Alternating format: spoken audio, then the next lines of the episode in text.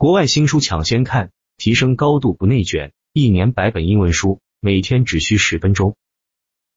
第三章第一协议，我们首先来看看第一个约定，在语言用词上要精准，不要添油加醋，不要火上浇油。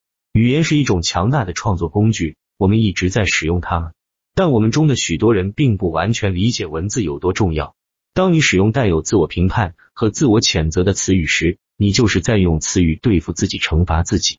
比如说，我真是没用。我们其实是通过语言来创造我们的人生故事。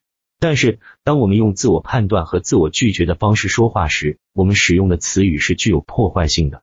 例如，告诉自己我不漂亮、不瘦、不聪明，就是在用语言来判断自己。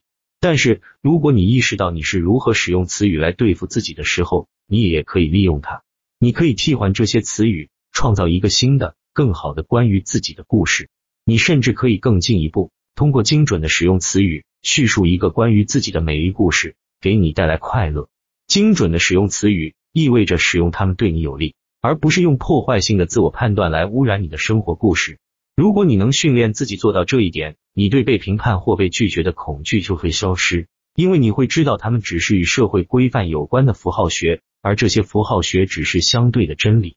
所以。当下一次有人用一些不堪入耳的词来反对你，或者当你通过谈论自己的不足来贬低自己的时候，你就能准确的指出并看清语言之外的东西，并将所谓的负面情绪感知为单纯的语言而已。